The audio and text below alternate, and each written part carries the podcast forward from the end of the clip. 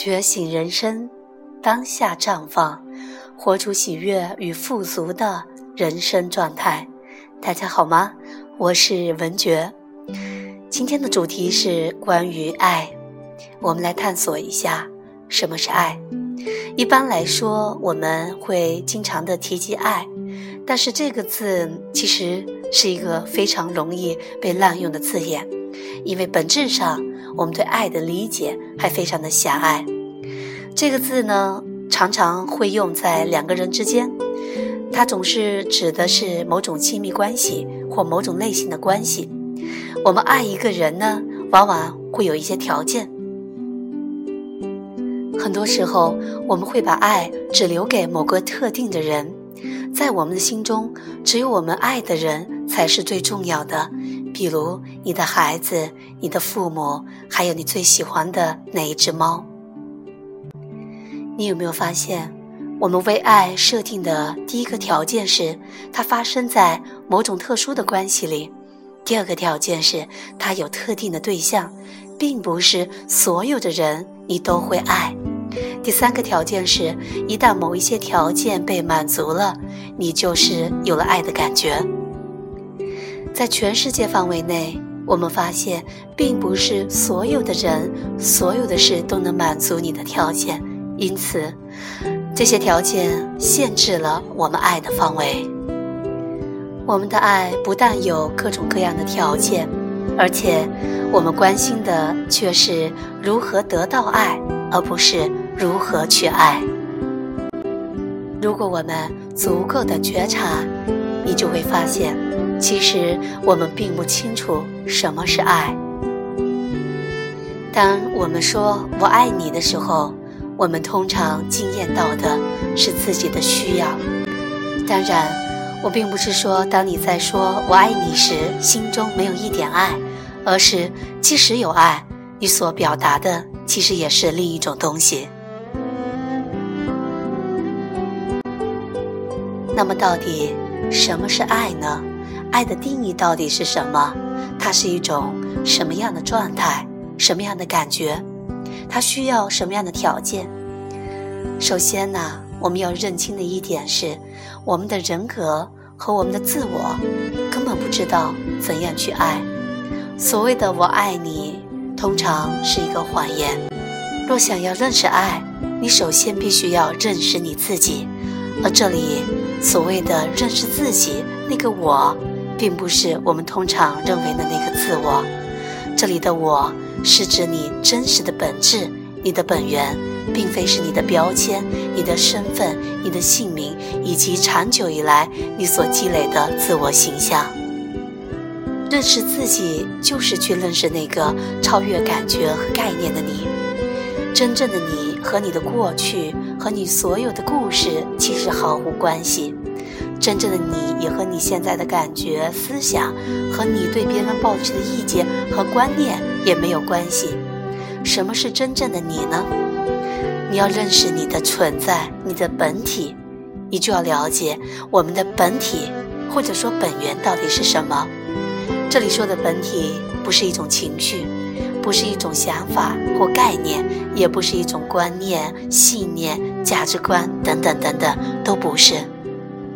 我们的存在其实是非常单纯和简单的，不被任何事情所污染。它最主要的品质就是永远懂得活在当下。而我们的人格却是一个永不停歇的活动，它总是从一个地方跳到另外一个地方，永远都在填动，都在渴望追求某个东西。它和本体是完全不同的。如果想要认识爱，最基本的就是要懂得什么是自己的本体。如果你还没有经验过自己的本体，你就不可能知道什么是真正的纯粹的爱。当然，即便有人格的介入，我们还是可以经验爱和我们的本体。但如果我们从未尝试过本体的那种感觉和滋味，就可能无法分辨真伪，我们往往会把需求、欲望当成是爱。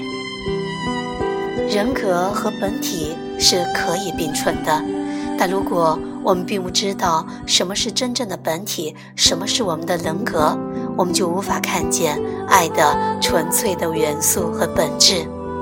当我们在谈恋爱的时候，通常会感受到一些爱，至少一开始是如此。那份感觉会把我们的心打开，然后又会落入到情绪反应，或者是某一些始终萦绕在我们周围的一种模式当中。我们认为这就是爱。爱是我们从内在绽放出来的一种东西。如果我们认识了我们的本质，发现了我们的本体，就会看见爱也是本体当中的一部分，也是我们存在展现出来的一种方式。爱不是一种思想，也不是情绪、行动或概念。爱有可能会把这些东西带出来，但是它比任何的反应都要更根本、更深奥、更纯粹。而关键的是，你会知道你无法拥有爱，因为你就是爱。爱不是你拥有了某个东西，也不是可以拿出来送给别人的一种东西。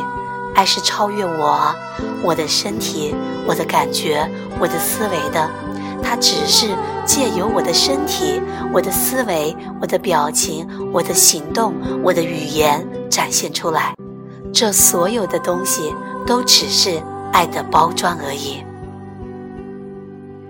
认清爱是一种存在，并不是一件容易的事情，也不是可以通过头脑去理解的事情。我们只能亲自的去品尝它、经验它、成为它。只有当我们体验到它的时候，才能够理解它的特质和本源是什么。我们会发现，爱不是一种概念或理想。就比如你从未尝试过椰子的味道，即使有人告诉你什么是椰子的味道，你也无法知道那个真正的椰子的感觉是什么样的味道。而我们如是的存在，就意味着我们知道什么是真正的我，什么是真正的本源。我们能够感觉和看见我们的身体，我们知道它是存在的。但是我们的本源，或者称为我们的本体，我们却看不见它。但看不见，并不代表它不存在。大部分我们过去对爱所抱持的观念都是一种障碍。如果你想要了解那些障碍是什么，你必须要全心全意的渴望活出这份爱。你必须甘愿放下一切，包括我们的概念、信念、成就、自我形象，以及我们所有渴望以及我们所有想要追求的东西。